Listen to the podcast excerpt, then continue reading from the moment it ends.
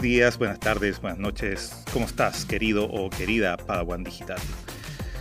Bien, hoy día vamos a tratar un tema bien puntual eh, sobre la clasificación de clientes o prospectos que queramos eh, eh, atacar con nuestra publicidad o a quienes queramos llegar con nuestro anuncio o aviso o simplemente a qué tipo de personas les queremos informar sobre el producto que estamos vendiendo, eh, ya sea digital o físico.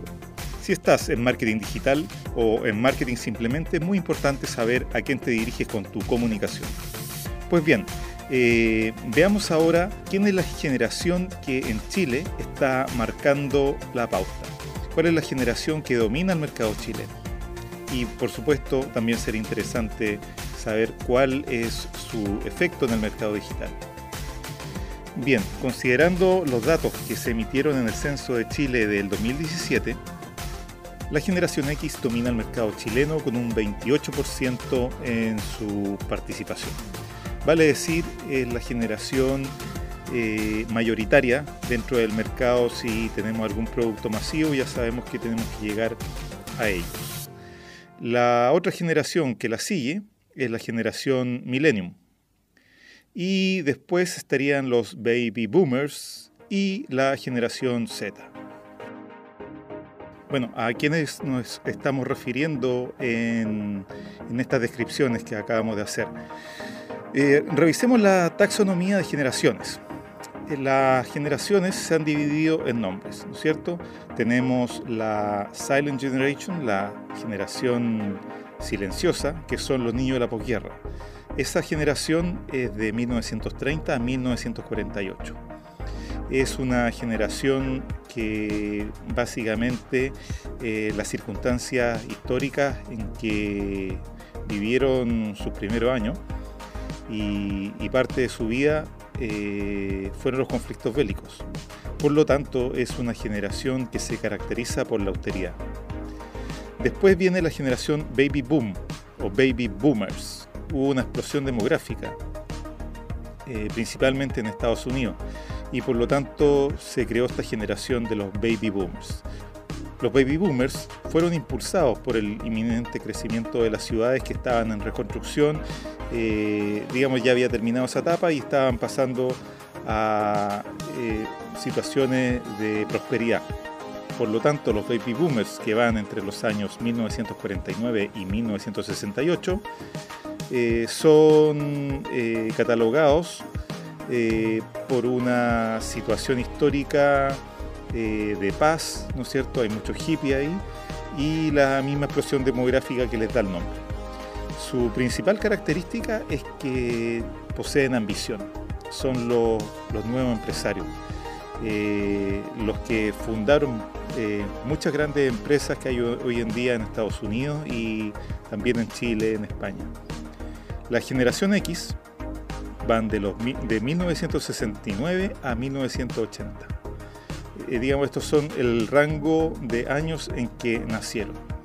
nacimos en, en la época posterior, o bueno, algunos antes, eh, al golpe militar eh, y principalmente eh, se ha caracterizado por la obsesión por el éxito.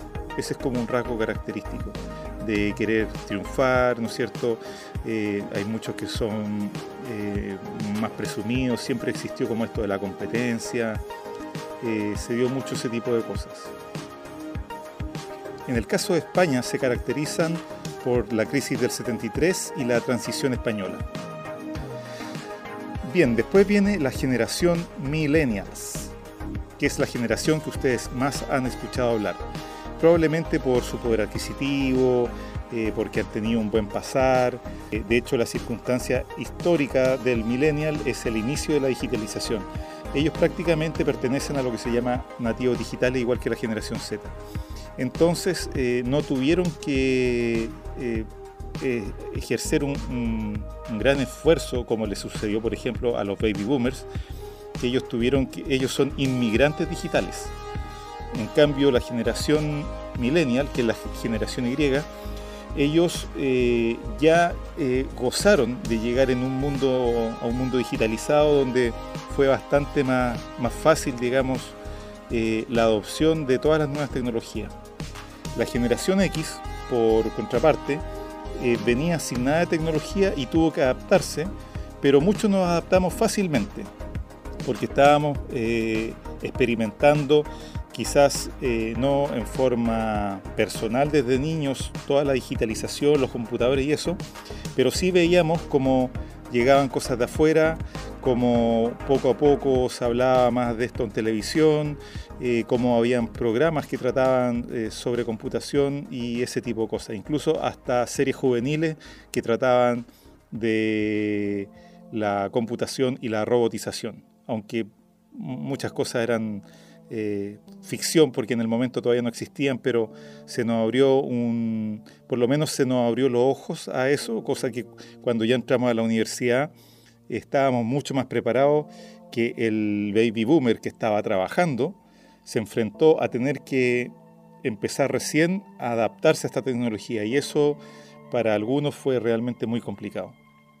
Bueno, de la generación Y, que es la generación millennials, podemos ubicarlo en esta circunstancia histórica del inicio de la digitalización, donde ellos son parte de, la misma digitalización y son eh, catalogados dentro de los nativos digitales. Sin embargo, a pesar de venir de un tiempo en que ya prácticamente casi no, no, sufrieron problemas de guerra o ese tipo de cosas, estaba todo muy estable, se estabilizó bastante la política, se estabilizó bastante la religión, eh, un surgimiento en el mercado de todo tipo de cosas eh, y ellos, sin embargo, el rasgo característico que tienen es la frustración.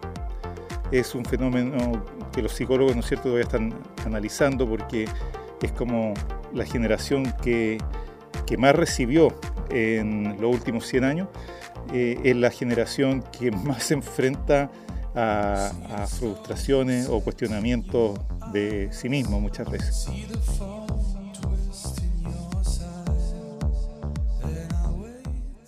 Generación Z. Son los chicos que van desde 1994 al 2010, nacidos en, digamos, en, en esa época.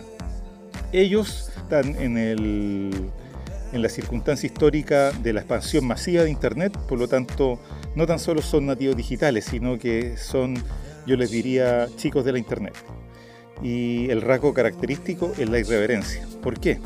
Ellos, eh, al nacer en un clima donde está toda la información al alcance de un clic, eh, creen que ya saben todo.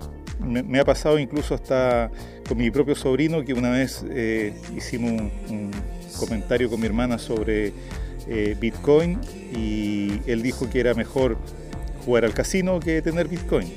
Es decir, eh, un desconocimiento terrible de lo que es la blockchain y de todo lo que se le viene, pero al mismo tiempo ellos creen saber que están, que, ya saben todo, que están en, lo correcto. Es como que nacieron sabiendo, pero pasa lo mismo que yo he visto en generaciones anteriores y que es súper lamentable, por ejemplo, de mi generación, creo que son pocos los que saben cómo es el computador por dentro. Yo en algún tiempo eh, hasta armé computadores, me interesó mucho. Eh, y realmente esa búsqueda de saber cómo funcionan las cosas eh, creo que solamente atañe a muy pocos eh, individuos. Por lo tanto, se genera una brecha de sabiduría bastante importante, que a pesar de nacer en circunstancias favorables, al no tener este espíritu eh, inquisitivo sobre todas las cosas e ir un poco más allá, esto puede resultar en algo que se vuelva contra uno. Eh, me explico, al no saber cómo opera toda la tecnología y yo ser un asiduo usuario de toda la tecnología que hay disponible, me estoy enfrentando a que algún tipo de falla en la tecnología a mí me deja automáticamente obsoleto. Estoy preso de algo que en el fondo no sé manejar. O sea, puedo apretar los botones, pero no tengo idea y no me interesa qué hay detrás de eso. Yo, por ejemplo, hasta desarmé mi, iPhone porque, bueno, le aproveché de cambiar una pieza, pero principalmente quería ver cómo era por dentro. Y comprender bien el funcionamiento, dónde está cada tecla, eh, qué posibilidad tiene esto si se moja con una lluvia o si cae en un charco, qué protectores tiene, como que me diera una idea un poco más allá de las características del producto para saber cómo cuidarlo mejor. Pero eso no les pasa a los nativos digitales de la generación Z, ya incluso los millennials tampoco creo. la mayoría no va más allá de lo que le entrega el producto y siempre está esperando el, nuevo.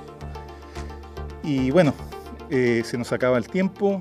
Eh, la generación Z es la última que tenemos dentro del prospecto de la taxonomía de generaciones y después de analizarlas todas creo que ya tienes más o menos una idea de quién puede ser eh, tu grupo objetivo para poder ofrecer tus productos o servicios. Bien, se nos acaba el tiempo y sin más, hasta pronto, para One Digital.